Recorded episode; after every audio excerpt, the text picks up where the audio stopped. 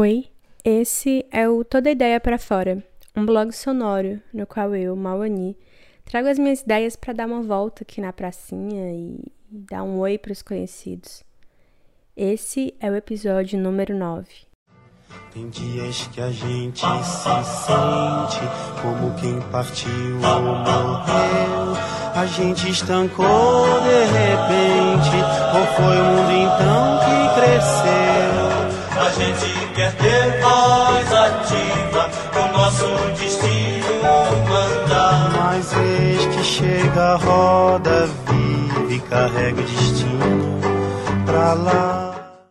Dia 6 agora foi o meu aniversário. E aí eu fico muito reflexiva, como eu imagino que várias pessoas ficam também, quando tem essas datas de fechamento e abertura de ciclos e tal.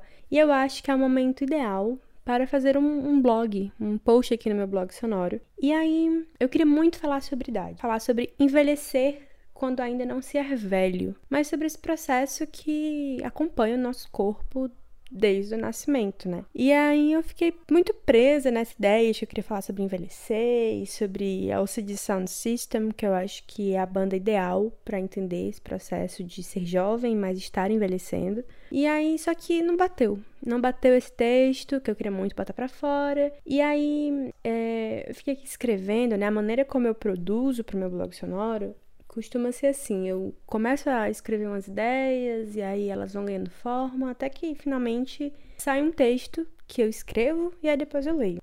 E aí eu tentei escrever esse texto e ele não, não saía. Se recusava a sair e aí eu respeito, sabe? Eu acho que, que ideias também têm o seu, o seu tempo de maturação. Tirar ela do pé quando ela tá muito jovem, deixa ali aquele gosto amargo, né? Da fruta verde. E também uma situação muito triste que acontece em ser brasileira, morando no exterior e sentindo falta de comer frutas brasileiras, é que eu insisto em comprar frutas brasileiras no mercado, mas todas elas têm um sabor terrível. Aliás, nem tem gosto de quase nada, porque o que acontece? Elas são tiradas verdes do pé e transportadas durante um processo de amadurecimento é, sintético, não sei como falaria a palavra certa, com que faz que elas amadureçam, mas continuem tendo gosto de fruta verde, que é um gosto que nunca realiza o potencial que aquela fruta poderia ter. Então, em respeito ao texto que eu queria deixar ter o potencial que ele poderia ter, eu não vou tirar ele do pé prematuramente. E vou respeitar o, o processo, né? Mas eu queria muito fazer alguma coisa, escrever alguma coisa. E aí a outra ideia que eu tinha era um sentimento chamado do terceirão para a vida. Eu acho que que é porque também tá acabando o Big Brother. E assim, não se escapa de falar de Big Brother, né? Vivendo no Brasil virtual, que é o Brasil que eu vivo, que é o Brasil do Twitter e do WhatsApp. E do Instagram também, que eu me sinto brasileira nessas, nesses espaços, embora fisicamente, geograficamente esteja longe do Brasil, que nesse momento parece ser um bom plano. E aí, não tem como não pensar em Big Brother, também acabou Big Brother e etc. E aí tem esse sentimento, né, das pessoas que que se graduam juntas num, num momento, que dividiram alguma coisa naquele momento, que é aquele sentimento do terceirão para a vida. E aí, é, como eu tava pensando nesse sentimento, e aí eu tava lendo aqui meu, meu blog físico, o Caligrafia, eu esbarrei num texto que falava sobre esse processo das pessoas entrarem, saírem das nossas vidas. Roda mundo, roda gigante, roda moinho, roda peão. O tempo rodou num instante, as voltas do meu coração. A gente vai. E aí, como, como é meu aniversário, eu quis aproveitar o fato de que, de que eu tenho, consegui fazer algumas amizades recentemente, e aí eu queria juntar a amizade com a vontade de, de comer e, e do lado de fora um pouquinho num restaurante que é aqui em frente à minha casa. Não é bem um restaurante, ele é, é tipo um, um conglomerado de lojas e bares, tem uns dois salões de cabeleireiro e tem uma loja de planta, claro, não pode faltar. Tem alguns restaurantes e tem uma loja de vinil, que eu acho muito chique, que existe loja de vinil ainda no mundo, e que também tem um estúdio de tatuagem chamado Scarred for Life. Scarred for Life é, quer dizer cicatrizado para a vida, tipo marcado, né, com uma cicatriz para a vida. E também quer dizer, tipo, traumatizado. É um, é um trocadilho. E eu acho muito engraçado, porque eu sou uma pessoa muito besta para trocadilhos. Eu me acho muito inteligente quando eu entendo trocadilho. Então, gosto muito de nome de lugar que tem um trocadilho. Então, acho que essa loja, essa, esse estúdio de tatuagem, eu acho muito engraçado. E aí, tudo isso é meio que em frente à minha casa. E aí, tem um, um pub que eles se auto-intitulam um pub não tradicional, de fato, não é como um pub inglês normalmente é, é um negócio meio hipster, assim, sabe? E aí, um, enfim, marquei, reservei uma mesa e convidei duas amigas pra, pra tomar uma cerveja nesse, nesse pub, nesse espaço que chama Crate, né? Nesse lugar. E aí, o que acontece é que essas duas amigas que eu tenho, elas não existiam na minha vida um ano atrás. Então, no meu aniversário do ano passado, elas não eram pessoas presentes no, no meu bloquinho de anotação, no meu caderninho de telefones, né? Na minha agenda telefônica, essa palavra que eu tava procurando. Mas hoje em dia, né, elas são pessoas que estão presentes na, na minha vida por estarem fisicamente próximas. E aí me, me fez lembrar de um aniversário que eu tive 10 anos atrás, que eu tava num cenário muito diferente. Tava na casa da minha avó, na Vila Manuel Sátira, e eu lembro que tinha assim, o piso era de um cimento queimado vermelho, bem lisinho, e a parede, o muro da entrada era um muro baixo assim, pintado de amarelo. E eu tinha um grupo de amigos muito seletamente convidados ali para aquele rolê. E eles estavam na varanda comendo bolo depois do parabéns. E aí eu tava no sofá vendo as fotos que tinha acabado de tirar. Acho que tinha eu e uma amiga vendo essas fotos. E aí minha mãe, por algum motivo, acho que eu tinha feito algum comentário, tipo, ah, daqui a 10 anos, blá blá blá. E minha mãe resolveu falar assim, jogar ali aquele pedaço de sabedoria e falar: Ah, mas você sabe, né, que daqui a 10 anos essas pessoas que estão aqui provavelmente não vão mais fazer parte da sua vida. E aí eu fiz aquela cara bem de adolescente blazer, tipo, ah, claro que eu sei, uh, óbvio, né?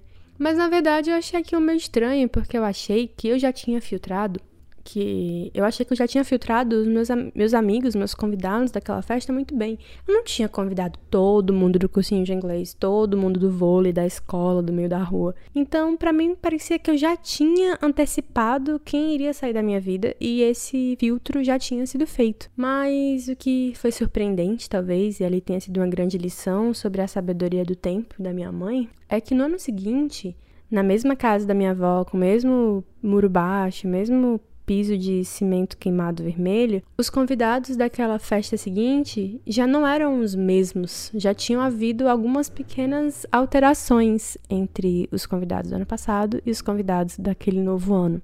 E, para ser sincera, agora, dez anos depois, eu sou grata pelo fato de que ao menos três daqueles oito ou dez convidados ainda são parte da minha vida, mesmo que fisicamente distantes. Quando era criança, eu pegava muito trem, porque era mais barato que o ônibus que conectava a cidade que eu morava, na região metropolitana, e a casa de Muro Baixo da minha avó. E aí eu ficava fascinada com as catracas da estação de trem. Eu não sei se catraca é o nome certo para o que eu estou tentando descrever, que não é aquele negócio que você passa quando quando paga passagem no ônibus. Era um negócio meio alto assim, tipo umas grades é, circulares, giratórias, metálicas, que não tinha como você pular, por exemplo. E elas só giravam para um lado, né? Só dava para entrar ou sair usando elas, e eu ficava muito, eu era muito fascinada por aquele pelo barulho que elas faziam, pelo fato de que elas passavam uma pela outra e elas não batiam porque os negocinhos da grade eram numa altura diferente. Eu era completamente apaixonada pelo movimento da, do giratório daquele processo.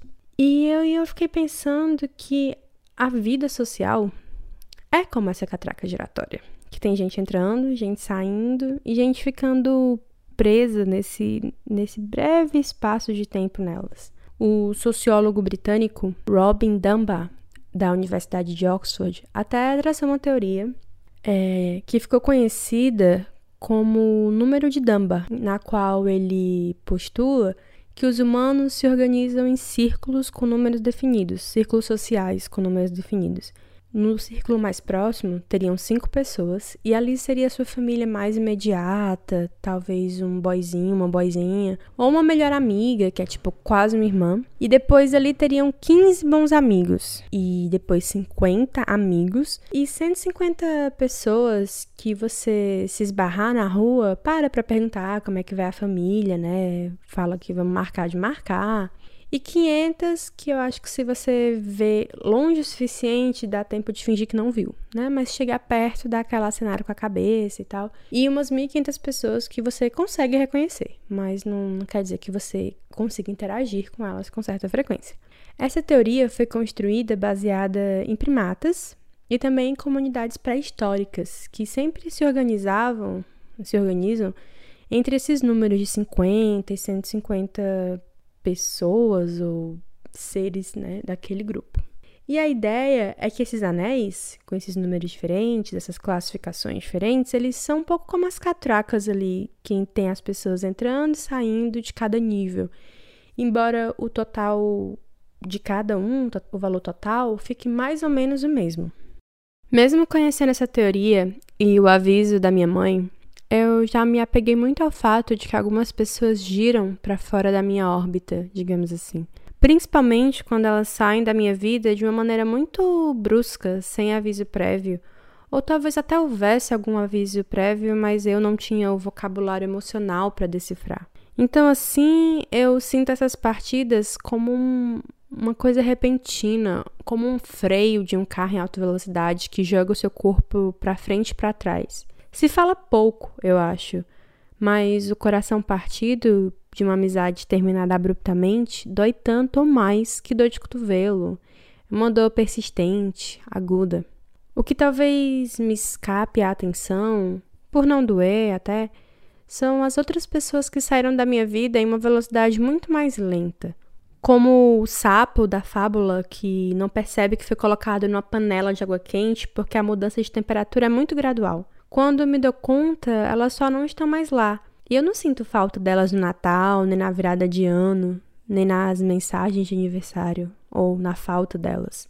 E se visitam os meus pensamentos, é mais como uma constatação de que eu não sinto aquela ausência do que pela ausência em si. E o que me pegou um dia desses até foi o pensamento de que quando sou eu o passageiro que desembarca do trem da vida dos outros. Eu sou tão focada na minha própria plataforma de embarques e desembarques que eu nem percebo quando foram os outros que sentiram a minha falta. Quando eles me consideravam mais próximas do que eu realmente era e eu já estava ali com o pé para fora sem nem pensar demais. E não era por um desgosto sobre aquelas pessoas, era apenas porque a gente já não estava mais indo na mesma direção. E aí eu me pergunto se elas se interrogaram sobre a minha ausência, sobre esse distanciamento, buscaram explicação, acharam que foi culpa delas, como eu já achei que foi culpa minha quando algumas pessoas que eu gosto saíram da minha vida. Qual o processo que elas passaram de fazer as pazes com isso, se é que teve essa necessidade? No dia do meu aniversário, eu tirei umas fotos numa cabine dessas que, que gera fotos, que imprime na hora, assim, fotos instantâneas. E aí cheguei em casa e fui guardar na caixinha azul que eu guardo todos esses souvenirs da vida, essas pequenas coisinhas. Mas eu não resisti a abrir e olhar tudo que tinha dentro e meio que fazer uma viagem no tempo. E o que eu encontrei foram cartinhas, bilhetes, fotos, chaveiros que ganhei, tampinhas de refrigerante. E nas fotos, ah, lembranças de um tempo que já não é mais cartas e cartões declarando sentimentos que já foram. Eu quase olho para as fotos e vejo algumas pessoas em preto e branco, porque elas se catraquearam para fora da minha estação, ou eu me catraqueei para, forma, para fora da estação delas. Mas assim, dez anos depois de ouvir minha mãe dizer que as pessoas, por mais importantes que sejam naquele momento, podem e provavelmente vão sair da sua vida, eu entendi que, seja lá pelos motivos ou de que forma que essas partidas se dão, elas não anulam o tempo compartilhado. E não é porque não dura para sempre que não valeu a pena. Mas também sei hoje que esse sentimento do terceirão para a vida, ele não precisa ser literal. Aquelas pessoas não precisam, embora sim, algumas delas continuem com você em momentos importantes, elas não precisam estar lá constantemente para que elas tenham estado lá em algum momento e para que elas tenham feito parte de quem você é. E também que a vida é abrir espaço para novas pessoas, para novas aventuras, para novos passageiros nesse trem que, que tem uma data para acabar e a gente ainda não sabe. Então, que tem que aproveitar a jornada. Roda gigante, roda moinho, roda peão, o tempo rodou nas voltas do meu coração. Roda moinho, roda roda moinho, roda peão, o tempo rodou num instante nas voltas do meu coração.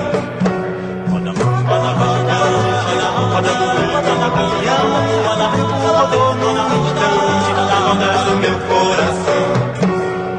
Roda gigante, roda comigo, roda piano, roda tempo